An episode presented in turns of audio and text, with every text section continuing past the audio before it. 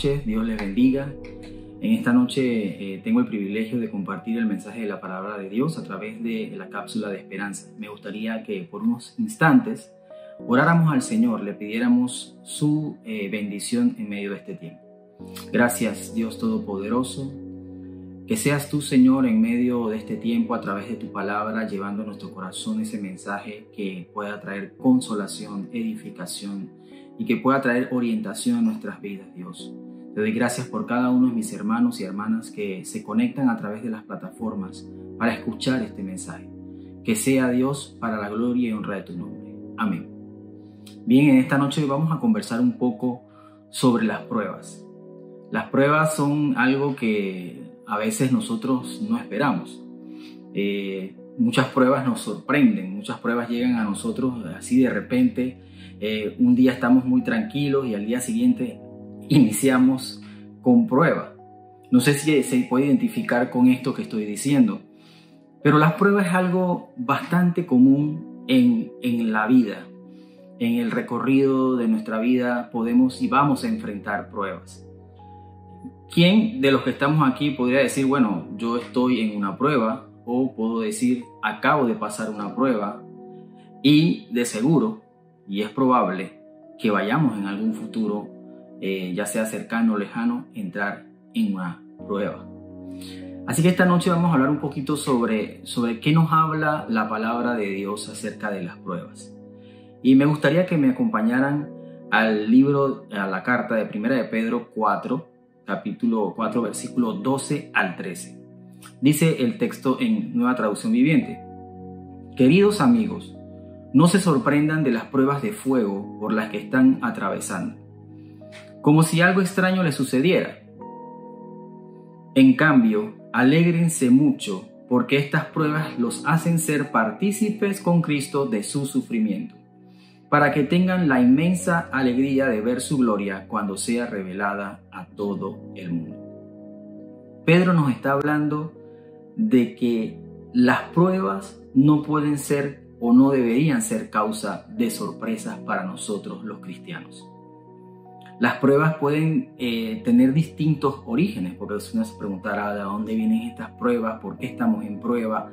Esas son preguntas que vienen si hubiera hecho esto, si no hubiera hecho lo otro, o, sencillamente no tenemos ninguna explicación por la cual estamos en una prueba. A veces nos pasamos el tiempo buscando alguna razón, buscando alguna razón en nosotros, buscando alguna razón en aquellos que nos rodean, buscando alguna razón en el ambiente, qué sé yo. Las pruebas siempre generan preguntas, pero muchas de esas preguntas tal vez no tengan una respuesta concreta. Y eso es importante que nosotros estemos claros de que hay distintos eh, orígenes de las pruebas. Ah, recuerden que nosotros, uno de los orígenes de la prueba es que nosotros estamos en un mundo caído. Debemos recordar que estamos en un mundo caído. ¿Qué es un mundo caído? Un mundo donde el pecado tiene control de la forma en que opera. Y si el pecado tiene control de la forma en que opera este mundo caído, de seguro vendrán pruebas. ¿Por qué? Bueno, eh, recuerden que hay personas que también eh, tienen en sus corazones eh, resentimientos, tienen ira, tienen rabia, quieren hacer, también hay corazones que tienen maldad. Entonces esos corazones, esas personas que tienen este tipo de, de condición, pueden generar pruebas en otros. Hablemos de todas las cosas, de los males sociales que estamos viviendo en estos momentos en Panamá, Estamos hablando de, la criminalidad, estamos hablando de la delincuencia, estamos hablando de que ya no se respeta, eh, no se respeta la vida ni siquiera de los infantes. Entonces, creo que podemos eh, entender, eso nos da a entender que este mundo que está eh, gobernado por el pecado, el sistema de este mundo gobernado por el pecado, va a generarnos pruebas, va a generar pruebas principalmente a los creyentes. Bien, otro, otro origen de la prueba es el mundo espiritual maligno. Sabemos que eh, tenemos un enemigo, el enemigo de nuestras almas, que es el diablo. Él también puede recibir permiso para producir pruebas al, pueblo de Dios. Eh, muchas veces eh, nosotros podemos pensar que es el diablo el origen, pero no necesariamente. pero sí no debemos olvidar que Él tiene artimañas. Dice, que, dice Pablo que no debemos ignorar sus maquinaciones, debemos estar persuadidos que hay un león rugiente buscando a quien devorar. Entonces tenemos pruebas producto del accionar del mundo maligno, del mundo espiritual maligno. Hay un texto bíblico que, donde, donde Jesucristo le habla a Pedro y le dice que en medio del proceso de, su pasión, antes de que lo tomen, tomen preso, dice que eh, el diablo los había pedido para zarandearlos, pero que él iba a orar por Pedro específicamente para que su fe no faltara y que cuando hubiese se hubiese recuperado de esa prueba que iba a vivir, reconfirmara o confirmara a sus hermanos, o sea, a los demás apóstoles del grupo. Ese texto bíblico eh, donde Jesús está hablando del origen de la prueba que iba a sufrir Pedro, obviamente tiene que ver con esa traición, esa negación que tuvo él en el, en el palacio del sumo sacerdote. Eso habla de que el enemigo también puede recibir permiso para generar en nosotros, alrededor de nosotros, prueba. Entonces, esas son las dos razones principales eh, de donde vienen las pruebas. Es importante que nosotros diferenciemos entre una prueba y una consecuencia. La prueba no es igual a una consecuencia, porque a veces nosotros eh, cometemos pecado, eh, cometemos errores de juicio, tomamos malas decisiones y esas decisiones generan consecuencias. Nosotros podemos decidir eh, pecar o, tomar una mala decisión, pero no podemos decidir o escoger las consecuencias de esa mala decisión. Entonces, a veces estamos eh, siendo, diríamos, golpeados, para usar una palabra, afectados por una consecuencia y no por una prueba. Entonces uno dice, bueno, ¿por qué estoy pasando por esto? Eh, pero el origen de esa supuesta prueba no, no, es, una, no es tema de, del mundo caído o de un ataque del enemigo, sino sencillamente porque nosotros hemos tomado una muy mala decisión y estamos viviendo esa consecuencia. Así que la prueba es una cosa y la consecuencia de una mala decisión o la consecuencia del pecado es otra cosa. Es importante que diferenciemos eso porque si no, vamos a... el trato de, ambas cosas es distinto. Así que vamos a concentrarnos en lo que es las pruebas. Vamos a ver primero lo que son las actitudes ante la prueba. Busquemos Romanos 5 del 1 al 4. Dice, por lo tanto, ya que fuimos declarados justos a los ojos de Dios por medio de la fe, tenemos paz con Dios gracias a lo que Jesucristo, nuestro Señor, hizo por nosotros. Dice, sigue diciendo, debido a nuestra fe, Cristo nos hizo entrar en este lugar de privilegio inmerecido en el cual ahora permanecemos y esperamos con confianza y alegría participar de la gloria de Dios. También nos alegramos al enfrentar pruebas y dificultades porque sabemos que nos ayudan a desarrollar resistencia. Y la resistencia desarrolla firmeza de carácter y el carácter fortalece nuestra esperanza segura de salvación. Aquí vemos en este texto que hay un lugar de privilegio en el cual Dios nos ha puesto por causa de esa fe en Jesucristo.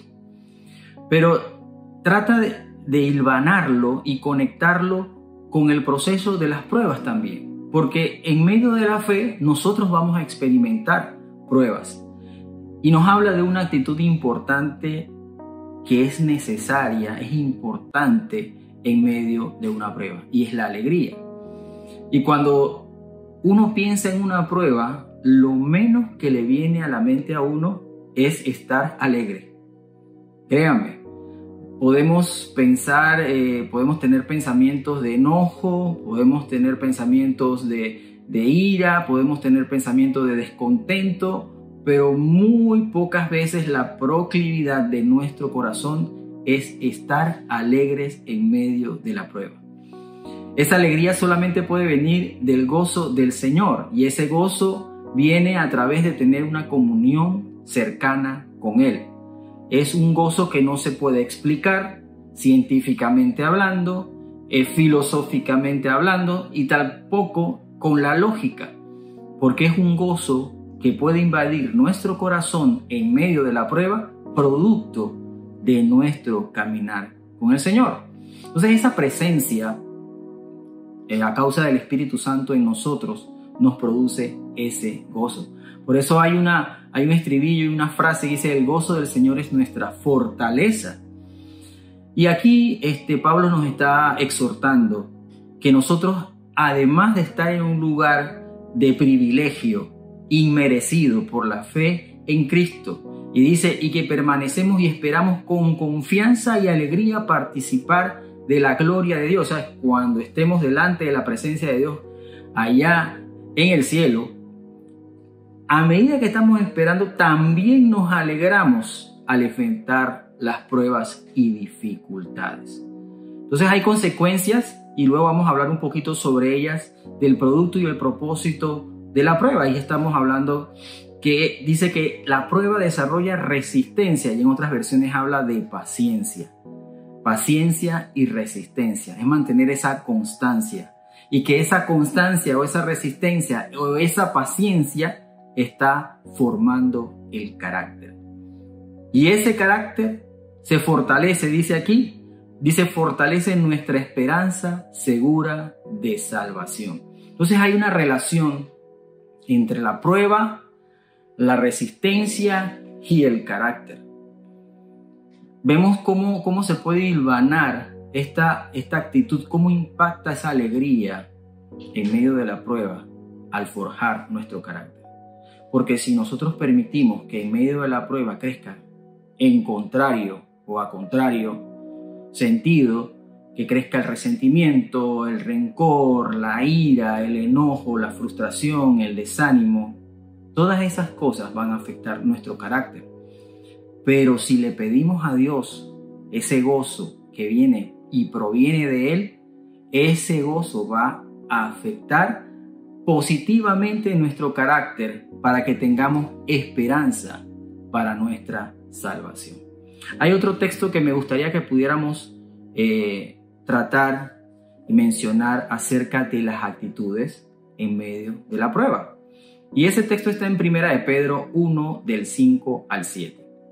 Dice así, por la fe que tienen, Dios les, los protege con su poder hasta que reciban esta salvación, la cual está lista para ser revelada en el día final, a fin de que todos le vean.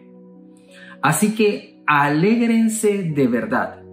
Les espera una alegría inmensa aún cuando tengan que soportar muchas pruebas por un tiempo breve. Estas pruebas demostrarán que su fe es auténtica. Está siendo probada de la misma manera que el fuego prueba y purifica el oro. Aunque la fe de ustedes es mucho más preciosa que el mismo oro. Entonces su fe al permanecer firme en tantas pruebas, les traerá mucha alabanza, gloria y honra en el día que Jesucristo sea revelado a todo el mundo. Y aquí tenemos una relación, eh, otra relación en la prueba acerca de la alegría y la fe, una fe auténtica y que es probada a través de las dificultades que vivimos. Y esa fe dice que es purificada como el oro. Aunque la fe, dice el texto, es mucho más preciosa que el mismo oro. Por eso es importante que nosotros estemos claros de que en medio de la prueba, además de la alegría, es importante mantener una actitud de fe. Porque esa fe en medio de la prueba se va a fortalecer. Ahora usted me preguntará, ¿puedo fortalecer mi fe solo? ¿Será que yo solito puedo pelear estas batallas y estas pruebas que estoy viviendo? Bueno, eh, con el Señor podemos hacer muchas cosas. Él y nosotros somos más que, wow, un dúo perfecto. Pero Dios nos ha diseñado para que también nosotros podamos compartir las situaciones nuestras con otros y darles la oportunidad de formar parte y equipo para vencer y para soportar las pruebas. El mejor escenario para tener una actitud una buena actitud, una actitud de fe, una actitud de alegría, es también incluir a otros cristianos en nuestras pruebas. Cuando digo incluir es hacerles partícipe, pedirles que oren, y si en alguna medida alguno de ellos tiene forma de ayudarnos en medio de la prueba, también darles la oportunidad que nos ayuden. Pasar una prueba solo es muchísimo más difícil que si nosotros pasamos una prueba en compañía de otros. Hay gente que Dios va a colocar en medio de nuestras pruebas para ayudarnos, para darnos palabra, para apoyarnos, para darnos guía, para darnos orientación y aún hasta, hasta veces para ayudarnos tanto en los aspectos materiales que implica tal vez esa prueba. Tenemos que estar abiertos y tener un corazón eh, vulnerable, un corazón humilde para recibir ayuda. Lo peor que podemos hacer en medio de un tiempo, la peor actitud que podemos tener en medio de un tiempo de prueba es el aislamiento. Si nosotros nos aislamos, somos más débiles. El Señor nos ha indicado que es mejor estar en grupo. Dice, eh, mejor son dos que uno, dice el texto bíblico. Entonces, es importante que puedas buscar a otros hermanos en la fe maduros o personas que puedan tener un conocimiento claro de la, de la fe para ayudarte en medio de la prueba. No estés solo. No, no, no seamos proclives al aislamiento en medio de la prueba. Entonces, en medio de la prueba tenemos que tener que una actitud alegre, de ese, ese gozo que solamente puede venir del Señor. Tenemos que tener una actitud de fe en medio de la prueba. Y esa fe va siendo purificada, va siendo perfeccionada, va siendo completa en medio de la prueba. Entonces ahí tenemos varios, varios eh, frutos o resultados de pasar o tener una buena actitud, porque cuando tenemos una buena actitud podemos crear paciencia y esa paciencia trabaja en nuestro carácter. Podemos tener una actitud de fe que nos ayuda a tener más resistencia y tener un, un corazón eh, diríamos, humilde y dejar que esa, esa prueba nos complete en nuestro corazón, nuestro carácter. Entonces, al final dice que esa fe y permanecer firme en tantas pruebas, dice que va a, va a traerle mucha alabanza, gloria, dice, les va a traer mucha alabanza, gloria y honra en el día de Jesucristo. Imagínense que ese, eso va a traer un beneficio adicional a nuestras vidas, espiritual, glorioso. Bien, pasemos al, siguiente punto, es acerca del propósito de la prueba. Hemos ya mencionado algunos propósitos, pero Santiago eh, en el capítulo 1, esa carta de Santiago capítulo 1, versículo 2, es bastante claro y, nos, nos, hace una, eh, diríamos, una asociación de la prueba con otro elemento muy importante. Santiago 1, de 2 al 6 dice, amados hermanos, cuando tengan que enfrentar problemas, considérenlo como un tiempo para alegrarse mucho. Sigue el texto bíblico hablando de alegría y prueba. Alegría y prueba. Alegría y prueba. Porque ustedes saben que siempre que se pone a prueba la fe, la constancia tiene una oportunidad para desarrollarse. Así que dejen que crezca, pues una vez que su constancia se haya desarrollado plenamente, serán perfectos y completos y no les faltará nada. Ven cómo la Biblia hilvana de forma perfecta cada una de sus, de sus temáticas. Estamos hablando desde el primer punto cuando hablábamos de las actitudes acerca en medio de la prueba, hablábamos de que esa, la prueba, el propósito es generar esa resistencia, esa paciencia. y también una fe firme que se mantenga hasta el final. Y aquí nos está hablando entonces de la constancia que se desarrolla a través de la prueba. Y dice que cuando eso crezca, esa constancia se desarrolle, eso nos va a hacer, nos va a hacer a nosotros completos.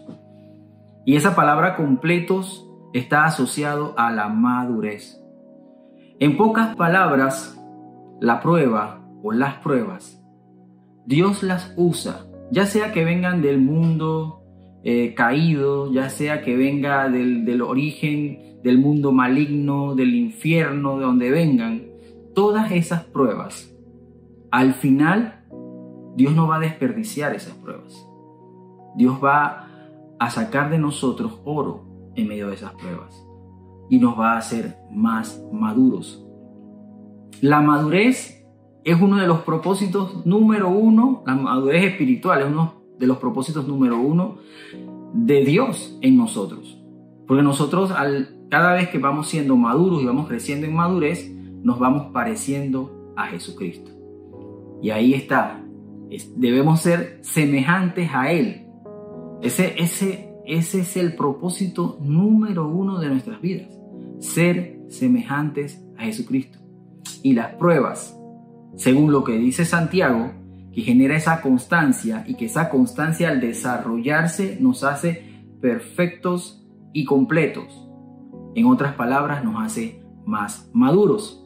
Pero hay un elemento importante que me gustaría señalar, que Santiago Ilvana, eh, seguidamente después de ese, de ese trato de las pruebas, dice, si necesitan sabiduría, y si hay algo que nosotros necesitamos, agréguelo, agréguelo al paquete. Agregamos hace un rato alegría. Agregamos hace un rato una fe firme. Agregamos a través de lo que estamos conversando paciencia, constancia, madurez. Pero sumado a eso, agreguemos la sabiduría cuánto nosotros necesitamos eh, tener sabiduría en medio de una prueba. ¿Por qué? Porque en medio de las pruebas, en medio de la desesperación, en medio de la presión de la prueba, podemos cometer errores de juicio. Podemos tomar malas decisiones que a su vez van a agravar la prueba, porque se va a sumar la prueba y la consecuencia, que es distinto a la prueba, se va a sumar esa consecuencia a la prueba inicial. Entonces vamos a tener dos cosas, la prueba y la consecuencia al mismo tiempo. Por favor, nosotros le pedimos a, le pedimos a Dios que nos ayude, ¿verdad? Cuando estemos en una prueba y no sepamos cómo reaccionar, cómo decidir, tomemos un tiempo, dejemos enfriar un momento, pidámosle a Dios en oración, Señor, dame sabiduría para manejar esta prueba. Porque a veces las pruebas tienen nombre propio. Las pruebas pueden ser que trabajen con nosotros, las pruebas pueden ser que sean eh, una persona que viva cerca de nosotros, la prueba puede ser alguien de nuestra propia familia. Eso pues, o sea, la prueba está manifestándose a través de alguien cercano, de una persona. Y aún más, en esos casos necesitamos pedirle a Dios sabiduría para manejar y administrar la prueba. Dice Santiago y sigue diciendo en ese versículo, pídansela a nuestro generoso Dios y Él se la dará y no los reprenderá por pedirla. Cuando se la pidan, asegúrense de que su fe sea solamente en Dios y no duden, porque una persona que duda tiene la lealtad dividida y es tan inestable como una ola del mar que el viento arrastra y empuja de un lado a otro. Y hace una comparación entre una persona que pide con fe, una fe fuerte, genuina, directa con Dios, una fe fuerte y, clara de quién es Dios, pide esa sabiduría con esa fe y otra hace el contraste con una persona que duda. Entonces, en medio de la prueba, tenemos que ejercer esa fe pidiendo esa sabiduría. Y al pedir esa sabiduría, esa sabiduría nos ayudará a pasar, diríamos, un poco, eh, diríamos más, sin menos eh, efectos, sin menos desgaste esa prueba. Entonces tenemos alegría, tenemos fe y tenemos sabiduría en medio de la prueba. Vamos a salir mucho más victoriosos. Así que nosotros eh, en, esta, en esta noche meditemos cómo estamos nosotros administrando la prueba. Porque en medio de la desesperación, repito, podemos tomar muy malas decisiones. A veces la sabiduría no solamente la voy a tener yo, la vamos a recibir nosotros personalmente. Podemos pedir consejo, un consejo sabio para poder que ese consejo me ayude a atravesar la prueba. Por eso no puedo pasar esta prueba en aislamiento. Debo pedir consejo también. Entonces, vemos cómo Dios nos habla de la alegría, nos habla de la fe firme y de la sabiduría que debemos pedir a Dios con fe, no dudando, para no ser como las olas del mar que van de un lado al otro. Hay otro propósito en la prueba que está reflejado en Deuteronomio 8 del 2 al 3. Dice el texto bíblico, recuerda cómo el Señor tu Dios te guió por el desierto durante 40 años donde te humilló y te puso a prueba para revelar tu carácter y averiguar si en verdad obedecerías sus mandatos. Sí, te humilló permitiendo que pasaras hambre y luego alimentándote con maná, un alimento que ni tú ni tus antepasados conocían hasta ese momento. Lo hizo para enseñarte que la gente no vive solo de pan, sino que vivimos de cada palabra que sale de la boca del Señor. Aquí vemos el trato que Dios tuvo con el pueblo de Israel durante sus 40 años de desierto. Y creo que hay pruebas y pruebas. Eh, en lo personal, no todas las pruebas tienen las mismas implicaciones, no todas las pruebas tienen las mismas exigencias, no todas las pruebas tienen las mismas consecuencias o, o efectos en nosotros. Hay pruebas también que pueden ser pequeñas, pueden ser cortas, pero hay pruebas que pueden durar mucho tiempo.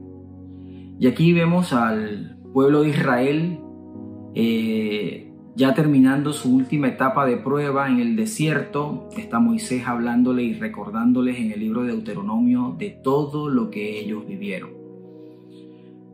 Pero lo que me gusta y me impacta de este versículo es cómo el Señor usa la prueba para revelar lo que hay en nuestro corazón. Dice el texto, donde te humilló y te puso a prueba para revelar tu carácter y averiguar si en verdad obedecerías sus mandatos. ¿Cuántas veces nosotros hemos fallado en esa prueba? ¿Cuántas veces nosotros no, en vez de obedecer, hemos hecho todo lo contrario a lo que el Señor espera y nos ha dicho que hagamos. Entonces allí podemos sumar un propósito más acerca de la prueba. La prueba tiene el propósito también de revelar nuestro corazón.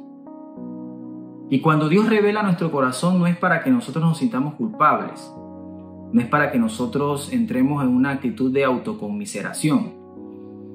Dios revela lo que hay en nuestro corazón para que nosotros vayamos a los pies de la cruz del Calvario y nos rindamos a Él, le pidamos perdón, le pidamos que Él transforme esas áreas de nuestro corazón que todavía son desobedientes. Que podemos tener una obediencia muy sencilla en algunas cosas, pero en otras no.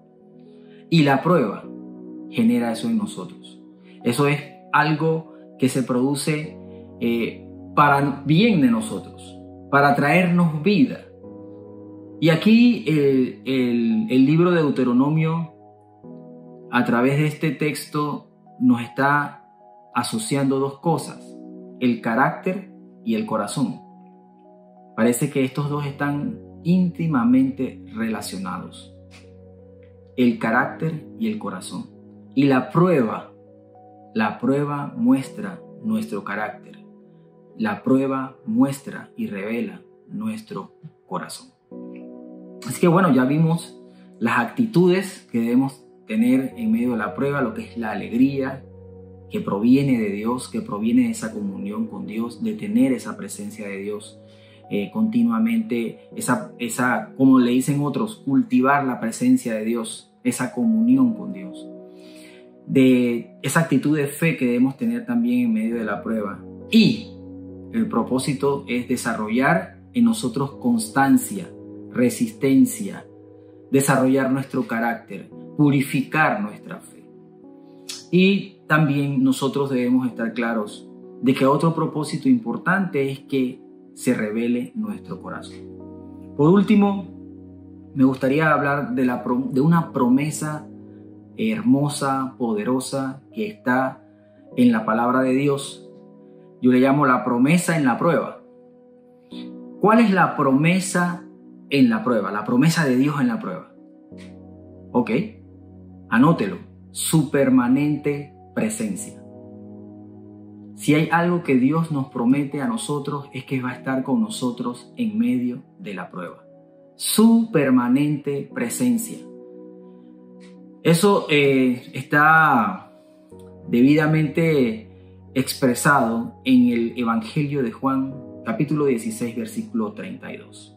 Dice aquí, dice aquí, he aquí la hora viene y ha venido ya en que seréis esparcidos cada uno por su lado, y me dejaréis solo.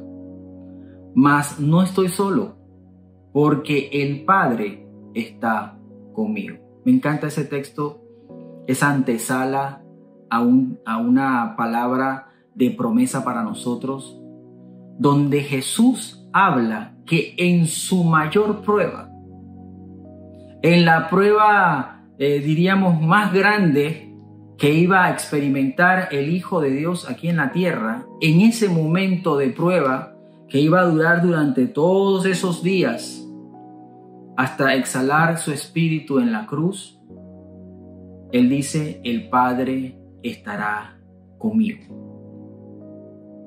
El Padre estará conmigo. Y seguidamente Jesús dice estas palabras, estas cosas os he hablado para que en mí tengáis paz. Si conmigo va a estar el Padre en medio de la prueba, también lo va a estar con ustedes. Y dice, y en el mundo tendréis aflicción, pero confiad, yo he vencido al mundo. Estamos claros de que no, no estamos abandonados en medio de la prueba. No estamos solos en medio de la prueba. En medio de la prueba está el Señor junto a nosotros. Me gusta recordar el Salmo 23 cuando dice, cuando pase por el valle de sombra de muerte, Él estará conmigo.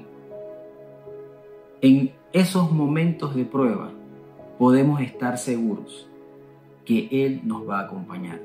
No estaremos solos.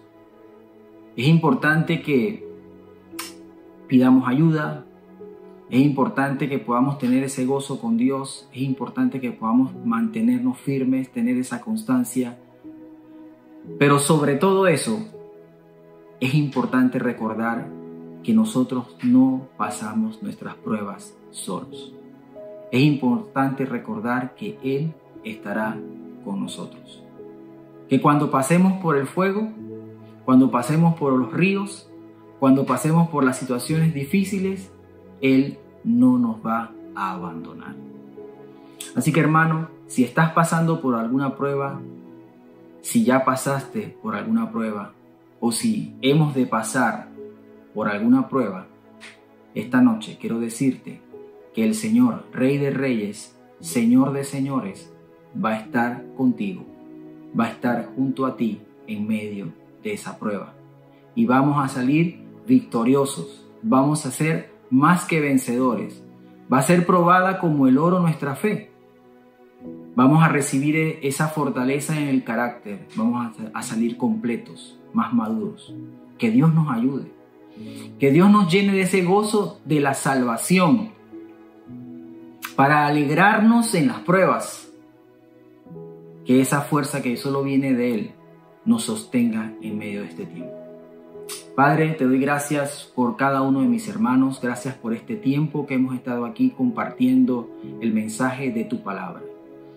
Ayúdanos, Señor, ya que algunos de nosotros estamos pasando por pruebas, ya sea en lo económico, ya sea en lo familiar, ya sea en situaciones personales, en nuestro corazón, situaciones que no, que no sabemos tal vez su origen, pero estamos pasando por pruebas. Tal vez algunos estamos pasando por pruebas en la salud física, en la salud emocional o en la salud espiritual. Dios mío, tú nos has hablado esta noche y nos has dicho que tu presencia permanente, que tu permanente presencia es la promesa en medio de la prueba. Dice que nosotros vamos a tener aflicción, pero tú estás con nosotros. Tú has vencido al mundo. Te doy gracias, Señor. Fortaleza a cada uno de mis hermanos. Ayúdalos a no aislarse en medio de la prueba. A pedir ayuda, consejo. Sobre todo, pedirte a ti sabiduría. Gracias, Señor, por este tiempo en el nombre poderoso de Jesús. Dios te bendiga, hermano. Gracias por estar atento al mensaje y que el Señor te bendiga abundantemente. Buenas noches.